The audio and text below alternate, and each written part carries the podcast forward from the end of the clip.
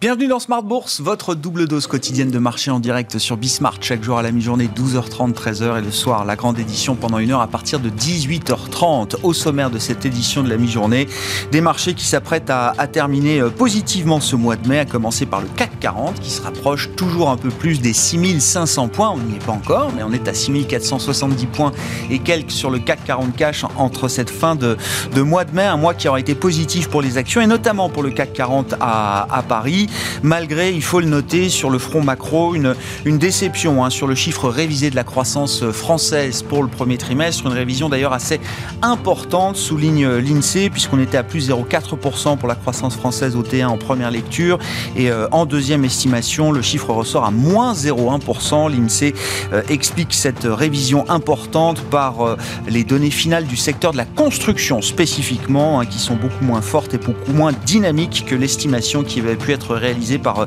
l'Institut national de la statistique ces, euh, ces dernières semaines. Notons que l'Allemagne aussi a vu en début de semaine une révision, alors légèrement à la baisse de sa croissance pour le premier trimestre, qui était euh, révisée donc de, de 1 dixième à moins 1,8% versus un moins 1,7% en, première lecture. Ça ne change pas grand-chose à la big picture européenne. Hein. Les mois de réouverture sont devant nous et la croissance sera forte dès le deuxième trimestre. L'inflation américaine est au programme également aujourd'hui. Euh, un chiffre d'inflation euh, important puisque c'est l'indicateur privilégié par la Réserve fédérale américaine, le PCE, l'indice des prix des dépenses de consommation des ménages, qui est un peu différent du CPI américain, l'indice des prix, euh, des prix à la consommation. Le, PCE sera publié à 14h30 tout à l'heure. On aura également un peu plus de, d'éclaircissement, de, visibilité peut-être aussi sur la manière dont les ménages arbitrent leur budget aujourd'hui entre les dépenses des ménages du mois d'avril qui seront publiées et puis les revenus des ménages on pourra mesurer ainsi le, niveau d'épargne que les ménages euh, euh, consentent euh, aujourd'hui dans cette phase de réouverture de l'économie américaine. Tous ces chiffres sont publiés à 14h30 tout à l'heure. Et puis, je vous parlais du CAC, effectivement, en introduction. nous allons passer cette demi-heure à élaborer le grand tableau de bord des marchés, le grand bilan du mois de mai, comme chaque dernier vendredi du mois. ce sont Bertrand Lamiel, directeur général de Porzan par Gestion, et Jean-François Bay, directeur général de Cantalis, qui seront avec nous jusqu'à 13h.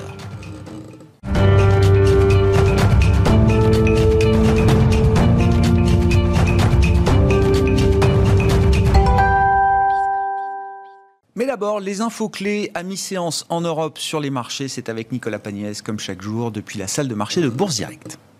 La tendance est à la hausse à la Bourse de Paris à la mi-journée. Les investisseurs parisiens qui ont pu prendre connaissance ce matin de nombreuses statistiques sur le sol français mais aussi européen avant l'estimation de l'inflation aux États-Unis pour le mois de mai qui sera publiée cet après-midi. Statistiques attendues par les investisseurs alors que les différents dirigeants de la Fed rappelaient encore en ce début de semaine que la réduction du soutien monétaire de la Réserve fédérale américaine n'est pas encore au programme. On note qu'avant la publication donc de l'inflation, le rendement obligataire à 10 ans aux États-Unis est au niveau de 1,61%, soit globalement stable depuis la séance d'hier.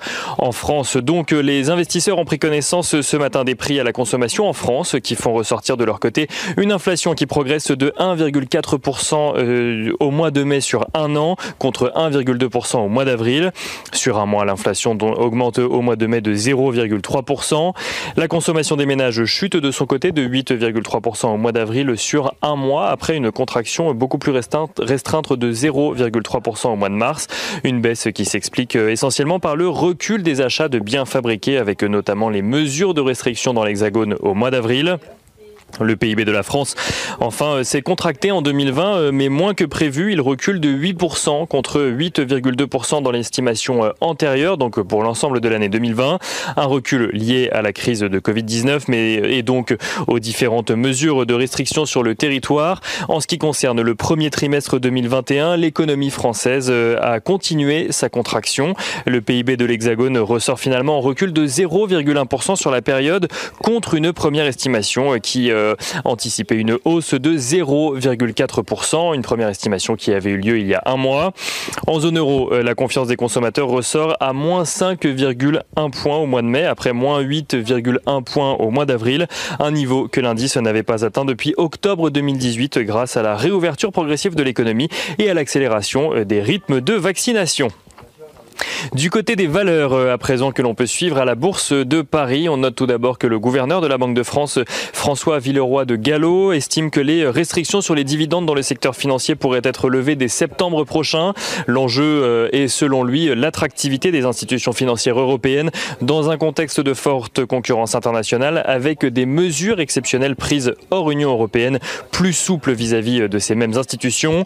On note à Paris euh, que le secteur aéronautique continue de tirer le CAC 40 à la suite des prévisions euh, ambitieuses de production euh, affichées par Airbus hier. Airbus qui voit d'ailleurs euh, les recommandations des analystes repartir à la hausse, à l'instar de JP Morgan qui relève son objectif de cours à 138 euros et Deutsche Bank qui passe, elle, à 122 euros, alors que le titre évolue actuellement aux alentours des 109 euros. Crédit Agricole, AXA ou Alstom évoluent dans le vert également à la mi-journée. Du côté des valeurs en recul, on retrouve Air Liquide, BNP Paribas ou encore Essilor Luxotica. En ce qui concerne les actualités euh, des valeurs, notons simplement que Fijac Aéro publie un chiffre d'affaires annuel de 201 millions d'euros en repli de 53% à cause des mesures de restriction qui ont lourdement impacté euh, l'équipementier aéronautique. Et on note euh, également que Google serait proche d'un accord avec l'autorité de la concurrence afin de mettre fin à des accusations d'abus de position dominante sur le marché français de la publicité en ligne. Nicolas Pagnès en fil rouge avec nous tout au long de la journée sur Bismart depuis la salle de marché de Bourse Direct.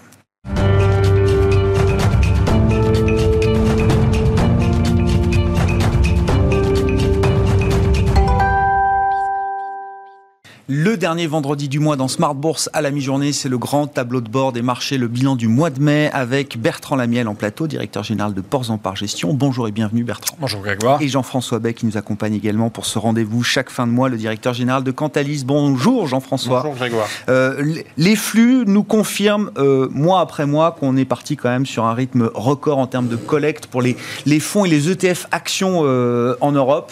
Le mois de mai est encore un mois très important. C'est en, en moins de cinq mois, on est déjà très largement au-delà des moyennes annuelles en termes de collecte action qu'on a pu observer au cours des dernières années. Oui, c'est ça. En, moyenne, on est à 40 milliards de collecte sur les fonds actions euh, sur les dix dernières années. On est déjà à 135 milliards sur les, la collecte sur les fonds actions en 2021. Euh, voilà, on, est sur un rythme de, collecte euh, qui a déjà dépassé ce qu'on a vécu en 2020. Euh, qui va euh, dépasser, donc si on multiplie par 3, qui fera 3 fois en fait. Euh, donc on est parti sur voilà, environ 400 milliards de, collectes si le rythme se poursuit, ce, qui est assez, ce qui est assez affolant. Je pense que tout se passe sur les actions les investisseurs ont laissé un petit peu tomber le cash, les taux, les, placements obligataires, liés justement aux craintes sur euh, la hausse des taux potentiels. Donc tous les produits qui peuvent potentiellement embarquer un peu de taux sont aujourd'hui mis de côté. Et même sur les actions, j'allais dire, on retrouve un peu cette rotation thématique c'est-à-dire que on a une, sur le mois de mai des investisseurs qui ont été plutôt attentistes, ils n'ont pas mm. fait grand-chose sur le mois de mai par rapport à ce qu'on avait connu depuis, le mois de novembre. On était sur l'ordre de, 30-40 milliards de collectes à partir du mois de novembre. Dès qu'on a trouvé le, vaccin, et puis là, ça s'est calmé, c'est 2, 3, 4 milliards de collectes sur le mois de mai, donc ça reste assez, assez faible mais tout se passe à, l'intérieur. Donc il y a une rotation thématique à, l'intérieur. On a plutôt laissé tomber les thématiques défensives sur le mois de mai, donc c'est carrément dans le rouge. Mhm. Euh, les tech, euh, l'environnement, la santé, enfin voilà, tous les secteurs avec un bêta super, inférieur à 1 et qui sont considérés comme deux croissances euh, proxy obligataires qui ont été jouées comme telles mhm. sur les derniers mois. Et au contraire, on est venu jouer euh, des, thématiques très cycliques. Euh, donc, on a vu beaucoup de flux sur des fonds value, sur des fonds cycliques, sur des fonds bancaires, thématiques sectorielles aussi, qui a beaucoup euh, été joué dans, ce mois de mai. Donc toujours une, rotation, j'allais dire, et il y a une sorte de barbellisation aussi qui continue à, se mettre en place sur les flux. Plus les investisseurs prennent du risque, plus ils ont tendance à essayer de trouver des buffers pour protéger. Comme on joue plus sur l'obligataire, il faut bien trouver de, la, diversification et de la décorrélation. On l'a trouvé à travers des fonds alternatifs. Hein, c'est assez rare pour le souligner. Mm. On a des gérants alternatifs qui retrouvent un petit peu de, de vent dans, les voiles et qui euh, retrouvent de la collecte. On l'a retrouvé aussi sur, euh, j'ai noté, des fonds diversifiés flexibles. C'était pas arrivé depuis très très longtemps. Un peu passé de mode ces dernières années, ce type de gestion. Hein. C'est ça qui revient, qui retrouve de l'intérêt dans le contexte de marché. Exactement. On a revu aussi de la collecte sur l'or. Hein. On a vu l'or qui, qui, performait bien et qui, qui recollectait euh, sur le mois de mai. Donc j'allais dire, c'est un petit peu la source de diversification par rapport au one-way cyclique qu'on a vu se mettre en place. Et puis, c'est aussi, si on regarde les différents styles et les approches qui ont été jouées sur le mois de mai, c'est toujours une approche thématique, je le disais, hein, euh, quelles que soient les thématiques, et pas trop en faveur des actions européennes, classiques, blend, euh, mm. voilà, qui, sont un peu délaissées. C'est toujours des fonds ISR sur les actions. il y a plus d'un euro sur deux qui se positionnent sur des fonds ISR. Donc ça... Ah oui, mais il n'y a plus que ça. Il n'y a, plus que ça. Il y a, peut-être pas plus un ça. Fonds, il y a un fonds sur deux qui est ISR. Non, j'ai pas, j'ai pas la, la, proportion en tête. Enfin, c'est des centaines de fonds maintenant qui sont labellisés ISR. pour faire un jeu de mots, on aurait tendance à dire tous les feux sont ouverts, mais euh, c'est sûr que euh, ça représente 25% des actifs euh, aujourd'hui en Europe, mais il y a une bascule, c'est un fonds ISR par jour qui se crée. Euh, les sociétés de gestion ah embarquent des investisseurs qui eux aussi sont plutôt euh, preneurs. Donc je pense qu'on verra aussi une, une, granularité et une mise en place d'une gestion plus impactante. Donc il y a une pression sur les épaules des sociétés de gestion pour mm-hmm. vraiment diriger, flécher vers des investissements vraiment verts, mais en tout cas les, les investisseurs l'ont compris et, et, continuent à investir. Et puis c'est aussi sur de la gestion très active. les ETF collectent Hein. On est euh, sur les fonds actions, je disais 135 milliards, il y a 45 milliards sur des ETF, donc c'est pas neutre, mais il y a 90 milliards sur des fonds actifs. Hein. Donc on veut faire confiance aux vieux loups de mer, euh, on le disait, on l'a dit plusieurs fois euh, sur Bismarck, qui peuvent s'en sortir dans cet environnement compliqué. Il y a des rotations sectorielles, il y a des rotations thématiques, il y a des hausses des taux, on, rentre dans un nouveau paradigme. Bon, il est urgent de confier ces capitaux à des stock pickers ou des bond pickers.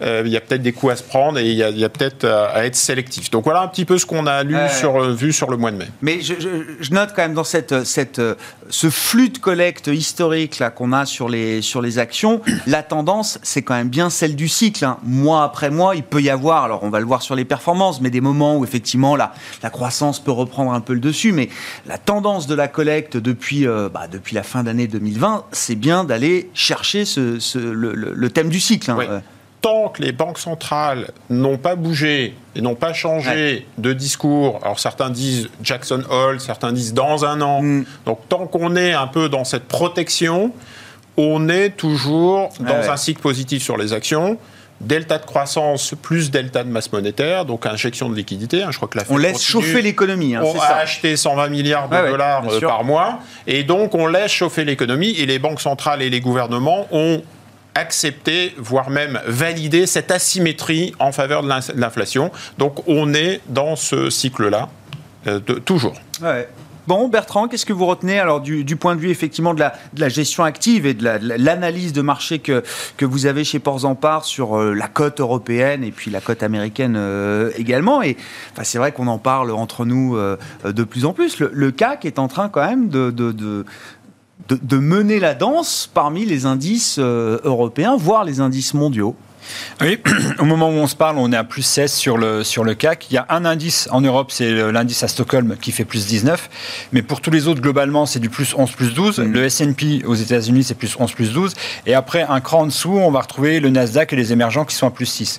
Donc clairement, on a, on a le CAC qui mène la danse et en plus qui marque des points hauts quand tous les autres sont certes bien orientés, mais avec des pentes plus faibles et légèrement en dessous de leur dernier point haut. Mm. Donc euh, voilà, le, le, CAC avance. Bah, merci le luxe 22% euh, de la capi sur, euh, sur du luxe avec une performance globale de 25%.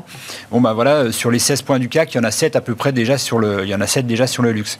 Et c'est dans le luxe, donc vous mettez LVMH, Kering, L'Oréal et Hermès. Exact. Évidemment. et c'est pas, c'est pas une plus que les autres.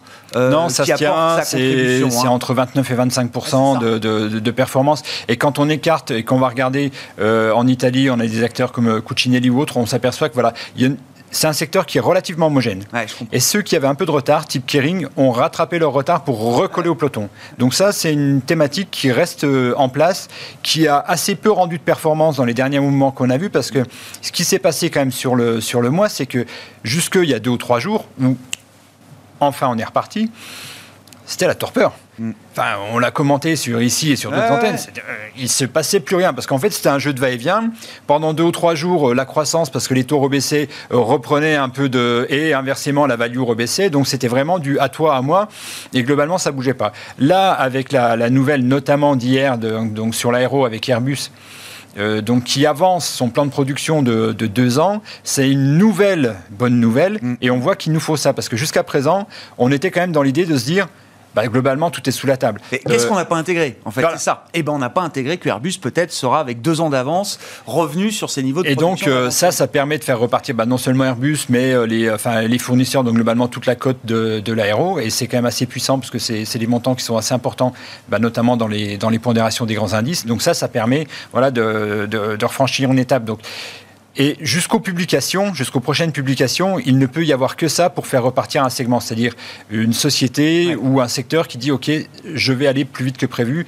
Il y a probablement encore des couches de prudence ou de pessimisme qui sont qui, qui, qui pourraient euh, qui, qui, pourraient sauter. Airbus, ça fait partie des titres qui sont encore 20-25% euh, en dessous de leur niveau euh, pré-Covid, qui étaient des niveaux records. Hein. Airbus était au plus haut historique à près de 140 euros avant le, le choc Covid.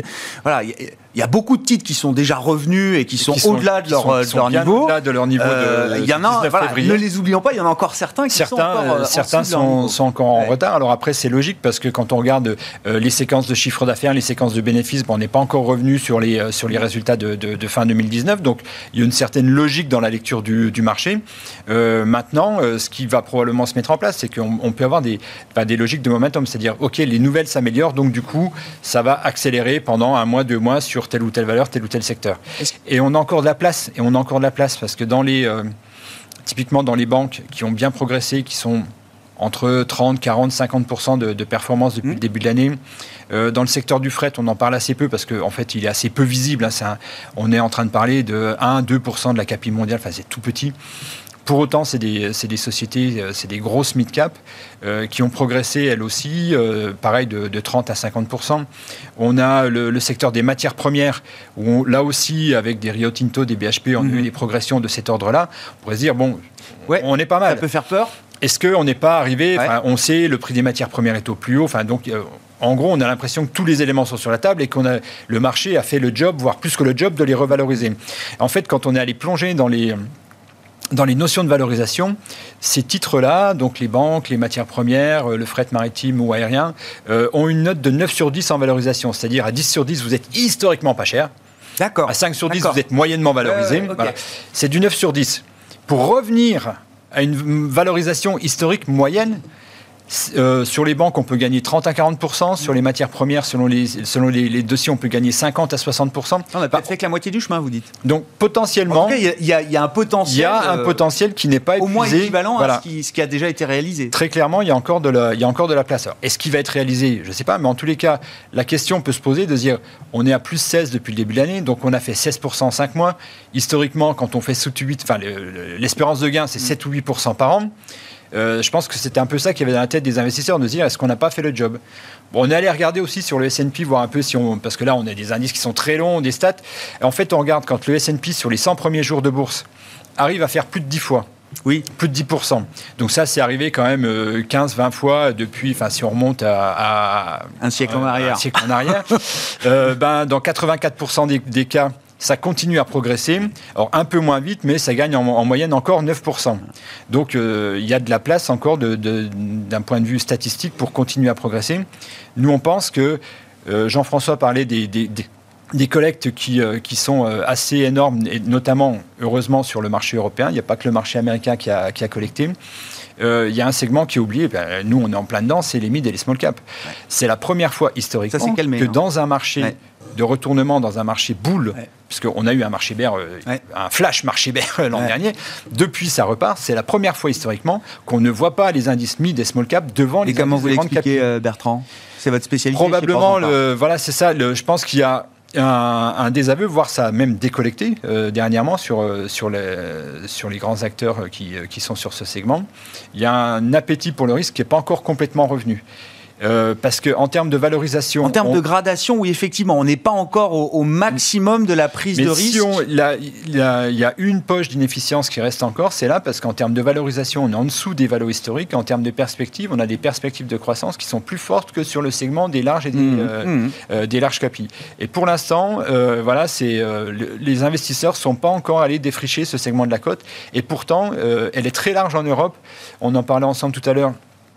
Il y a des tissus de PME, ETI, donc en France évidemment, l'Italie, euh, l'Allemagne, les Nordiques sont bourrés de, valeurs euh, small et mid cap euh, qui ont des perspectives fortes. N'oublions pas que dans le plan de relance européen, une partie, plus de la moitié du plan de relance est quand même fléchée vers les PME, ETI. Mm.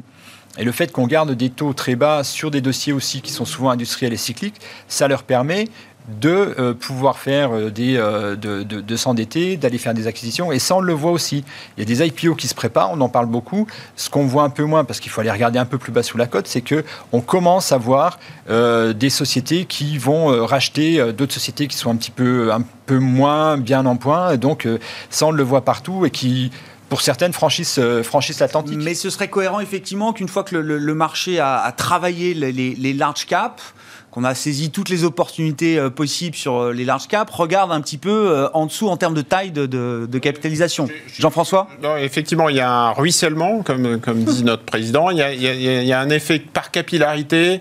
le scénario en cas inversé qu'on est en train d'évoquer, donc c'est d'une part difficulté pour tout ce qui est défensif tech, qui a très très bien performé en 2020, le stay at home, et c'est plutôt un retour vers les bonnes affaires, la chasse aux bonnes affaires, le rattrapage.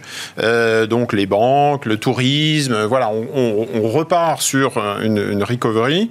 Et donc petit à petit, on commence par cette approche value bancaire, un peu grande valeur, euh, pour petit à petit, en fait, aller toucher des segments euh, de plus petite valeur, mid cap ou, small cap, où on va trouver des maisons du monde, Trigano, JL Event, etc., qui sont aussi dans la consommation et dans le tourisme. Il n'y a pas que Airbus ou, Mais on est que les banques. Au bout du cycle des marchés, quoi. C'est vrai que quand on voit les indices un peu plafonnés sur les niveaux euh, actuels au mois de mai, on se dit tiens, est-ce qu'on n'a pas tout acheté? Non, le cycle des marchés, il a encore euh, de l'avenir devant lui.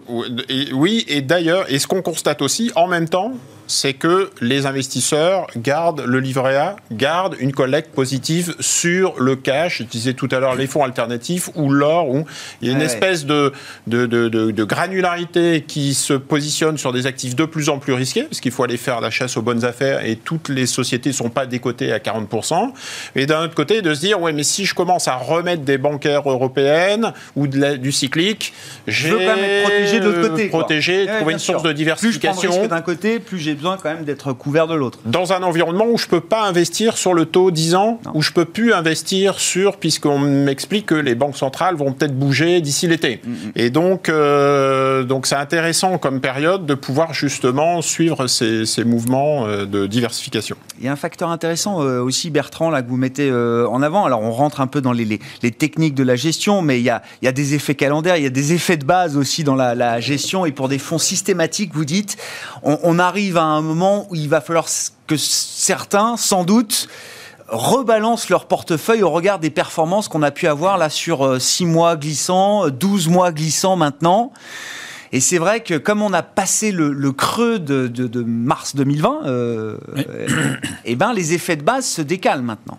Oui, exactement. Et donc pour des fonds euh, quant systématiques, euh, surtout notamment orientés sur le, sur le momentum, euh, bah, donc qui à des fréquences trimestrielles ou semestrielles vont rebalancer les, portefeuilles et qui vont regarder, entre autres, les performances un mois, trois mois, six mois, un an.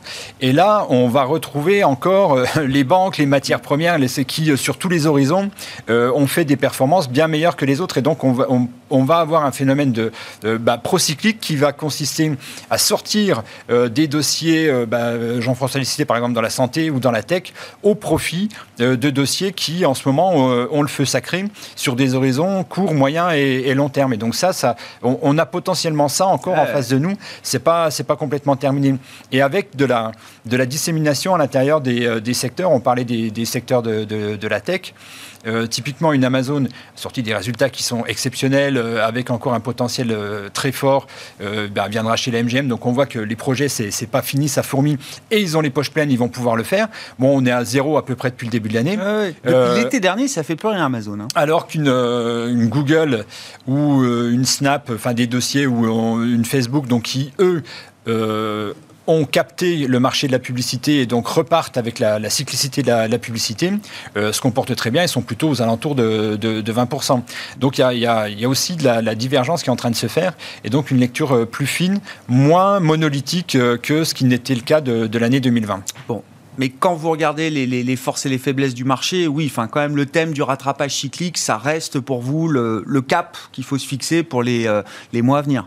Oui, c'est indéniable que, on l'a vu encore avec l'aéro hier, c'est-à-dire que. Voilà, y a le mois de mai était un mois un peu plus hésitant, c'est pour ça que je pose à nouveau cette en question. En même temps, il faut comprendre ces sociétés qui sont euh, par définition très cycliques, qui ont vécu euh, l'enfer sur 2020 euh, avec des chiffres d'affaires qui ont baissé de manière très forte, qui se posent des questions sur, bah, par exemple en France, c'est le PGE, je rembourse, je rembourse pas, et qui, les, les, carnets de commandes sont en train de se regarnir, très bien, mais bon, encore maintenant, il va falloir fournir, donc il y a quand même encore pas mal de questions euh, sur la, tenabilité, la durabilité de, ce mouvement-là. Mais je pense qu'au fur et à mesure que ça va se, réouvrir, on va voir euh, tout ça, euh, tout ça repartir de l'avant. Il faudra garder quand même un point d'attention sur la capacité des sociétés à avoir ce fameux pricing power, c'est-à-dire que ces boîtes cycliques qui repartent, c'est très bien. maintenant, les matières premières sont plus haut, donc il faudra voir aussi dans quelle mesure elles vont être capables mm. de faire passer dans les prix l'ajustement qu'elles ont subi sur les charges revient sur le cas d'investissement du luxe, qui est, toujours un, secteur cher euh, en bourse, et je ne crois pas que ça ait changé de ce point de vue-là, mais l'avantage du secteur dans cette phase euh, euh, économique, c'est que oui, il y a un secteur qui a du pricing power, c'est celui-là. Voilà, là, il y a du pricing power. Effectivement, en termes de valorisation, on est cher, on est, plutôt, On est plutôt à 2 sur 10, mais les perspectives sont très fortes, on est à 9 sur 10, donc ça, on ne les a jamais vues aussi fortes. Et autre avantage, en parlant de, de bufferisation, c'est parmi les secteurs les moins volatiles à l'intérieur du CAC 40. Donc ça apporte aussi, ça permet de compenser, parce que quand on va faire des banques à des matières premières. C'est un peu chaud quand même. Hein. Euh, je termine avec vous, euh, Jean-François, parce que je regardais quand même dans les documents là que vous nous apportez euh, chaque mois. Vous dites la gestion active, la gestion active. Le, premier collecteur quand même depuis le début de l'année en Europe, c'est BlackRock. C'est BlackRock, iShares, c'est les deux en fait. Oui, BlackRock, oui, pour moi c'est iShares quoi. Enfin, c'est BlackRock gestion passive quoi. Alors gestion passive et gestion active. Hein, D'accord. Il faut regarder les deux, mais c'est vrai que vous avez raison d'insister sur le fait qu'il y a BlackRock et les autres. Sur l'Europe, c'est 25% de la collecte sur un seul acteur. 25% des fonds euh, donc, si vous prenez le top 100 des fonds actions, BlackRock en met 25. Il y a 25 fonds dans le top 100. Donc, euh, dans les charts, euh, c'est le groupe de rock qui met le voilà qui, qui en place partout, qui, qui, cartonne. c'est même entre guillemets un peu inquiétant. C'est-à-dire bah, que 33 milliards de collecte, bah, c'est. Enfin, Le deuxième, c'est Allianz à 9 milliards. C'est ça, voilà. Il y a, le, le, 20 milliards d'écart entre BlackRock et Allianz en termes de collecte. Monstrueux. C'est, pour faire un jeu de mots, on dirait c'est le trou noir. Ça, ça capte bah, ce qui était big avant devient bigger euh, aujourd'hui. Il y a une, toujours une concentration des actifs et des, sociétés de gestion. Donc il y a une course à la taille qui est en faveur de ces grands mastodontes. Les régionaux de l'étape euh, bah, collectent quand même, parce qu'en Europe, il y a des, fonds, je le disais, thématiques ISR. Donc on mhm. arrive à avoir du Nordea, du Groupama et, et autres euh, structures européennes, mais on est loin derrière. Hein. là où BlackRock c'est 30, l'européen c'est 3. Et je vous parle pas des locaux donc les fonds de droit français, c'est 10 fois moins encore, donc c'est mhm. zéro, c'est genre 300 millions d'euros pour une belle collecte sur un acteur local français. non, non, mais impressionnant quand même le poids de BlackRock. J'avais pas. C'est seul en euh, tête. Ouais, ouais. J'avais pas en tête cet écart qui se creuse là euh, encore un peu plus entre BlackRock et le reste du monde, comme vous dites. Bon, merci beaucoup, messieurs. Merci pour tous ces éléments d'analyse qui nous permettent d'avoir euh, chaque fin de mois avec vous un, tableau de bord complet de l'actualité de marché, les performances, les flux et puis les, les enjeux industriels également avec Bertrand Lamiel, directeur de Ports en Par Gestion, et Jean-François Bay, directeur général de Cantalis, avec nous chaque dernier vendredi du mois dans Smart Bourse. On se retrouve ce soir à 18h30 en direct sur Bismart.